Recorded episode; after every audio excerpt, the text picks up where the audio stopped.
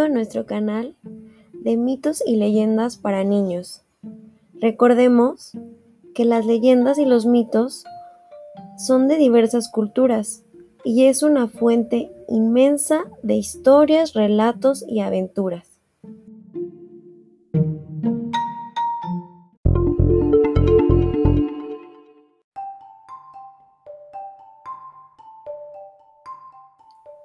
Vamos a comenzar.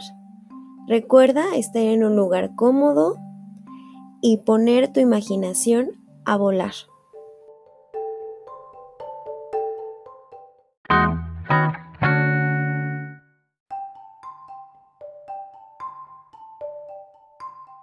La leyenda El color de los pájaros.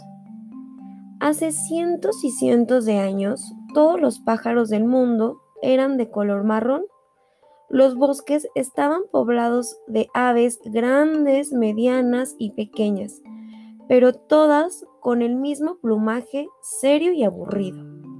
Esta condición no les gustaba nada. Sentían mucha envidia del color carmesí, de las rosas en primavera, del naranja intenso de los peces payaso, del sofisticado pelaje blanco y negro de las cebras. Estaba claro que a la hora del reparto de colores a ellas les había tocado la peor parte. Un día se pusieron de acuerdo para acabar con esta situación. Hartas de considerarse los seres más feos del planeta, decidieron dedicar un momento para pedir ayuda a la madre naturaleza.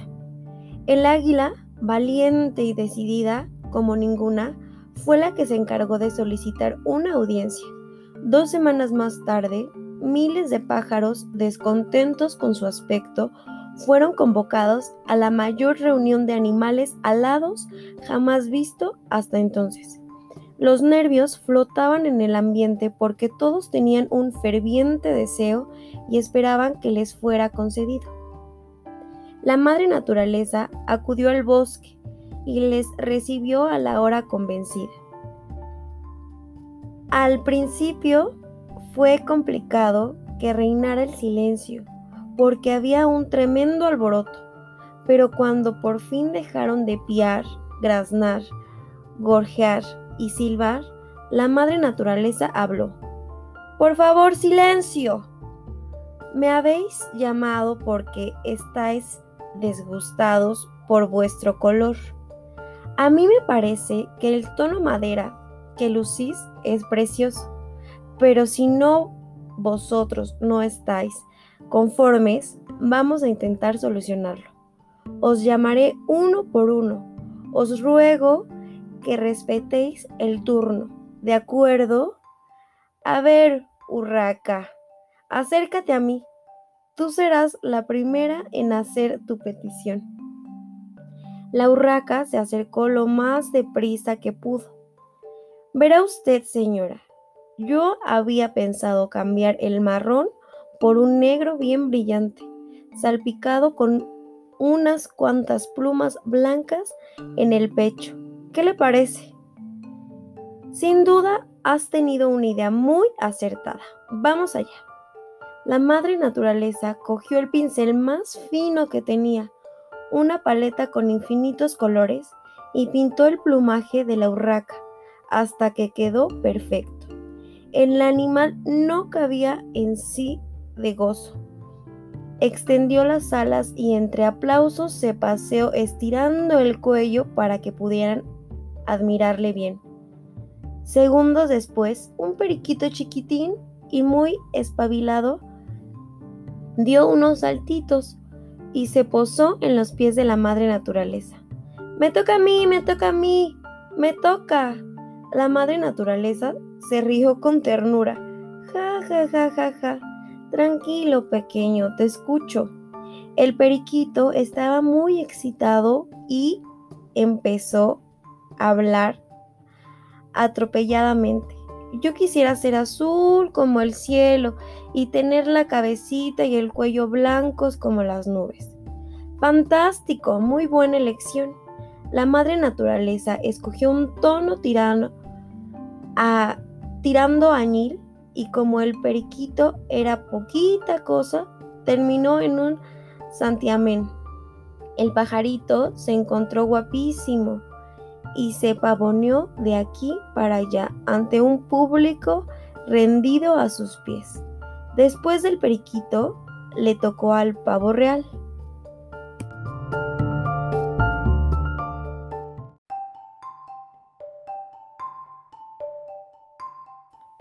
A mí me resulta muy difícil escoger porque me encantan todos los colores. ¿Qué tal un poco de cada uno? No, no es fácil lo que pides, pero me parece estupendo. Quédate bien quieto que este va a ser un trabajo laborioso y necesito concentración. El pavo real contuvo la respiración y no pestañó hasta que la madre naturaleza le dijo que había terminado. El resultado fue soberbio. Sin duda, uno de sus mayores logros en tantos años creando y diseñando animales por todo el planeta. Los presentes se quedaron boquiabiertos y reconocieron que el pavo real se había convertido en el paradigma de la elegancia y el buen gusto. El canario se dio prisa porque porque él quería ser el siguiente. Pidió un único color, pero le rogó que fuera especial y sobre todo bien visible desde la distancia. La madre naturaleza meditó un momento y después le aconsejó basándose en su dilatada experiencia. Mm, yo creo que el ideal para ti es un amarillo intenso. Creo que te sentaría bien y te haría parecer más alegre de lo que ya eres. ¡Uy, qué ilusión! Así todos se acercarán a mí, con lo que me gusta tener espectadores mientras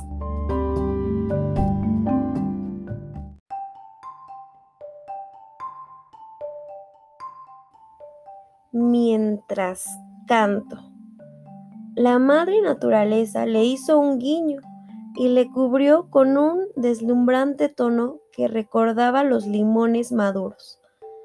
Todos estuvieron de acuerdo en que era un color bellísimo que realzaba el atractivo del canario. Y así, una tras otra, fueron desfilando ante ellas todas las aves del bosque, cuando terminó, suspiró, satisfecha por el buen trabajo que realizó. Menos mal que ya no queda nadie porque se han agotado los colores de la paleta. He de decir que tenías razón. Con todos estos colores estáis muchos más bellos. Los miles de pájaros aplaudieron y victoriaron a la madre naturaleza Estaban tan agradecidos y tan felices. Ella, con una sonrisa de oreja a oreja, se despidió. Espero que a partir de hoy os sintáis mejor con vosotros mismos. Y ahora sí, me disculpáis, debo irme. Estoy agotada y creo que me merezco un buen descanso. Empezó a recoger sus utensilios de pintura y cuando ya tenía casi todo guardado, vio un joven regordete, gorrión, que se le acercaba con cara de desesperación. El pobre gritaba y hacía para llamar su atención. Por favor, por favor, no se vaya, espere, señora, falto yo. La madre naturaleza le miró con tristeza. Oh, cuánto lo siento, chiquitín. Ya no hay nada que pueda hacer. No me queda ningún color. El gorrión se tiró al suelo y comenzó a llorar, desconsolado. Había llegado un poco tarde. A la madre naturaleza se le encogió el corazón. Era duro pensar que había ayudado a todos los pájaros del mundo menos a uno.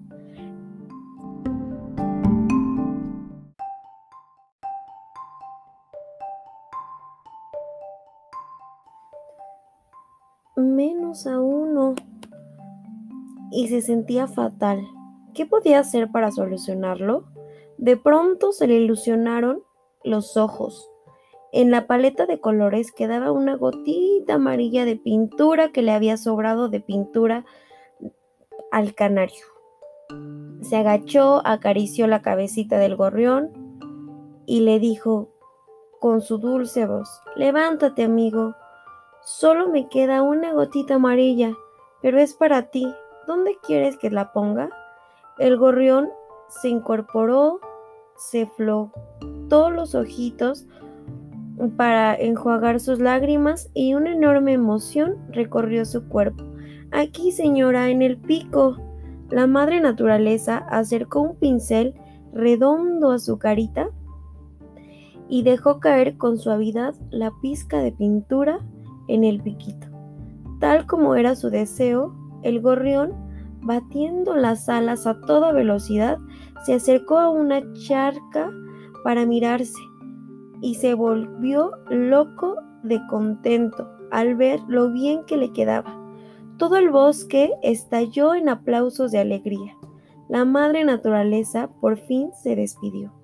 Me voy, pero si algún día volvéis a necesitar mi ayuda, contad conmigo. Hasta siempre, queridos míos.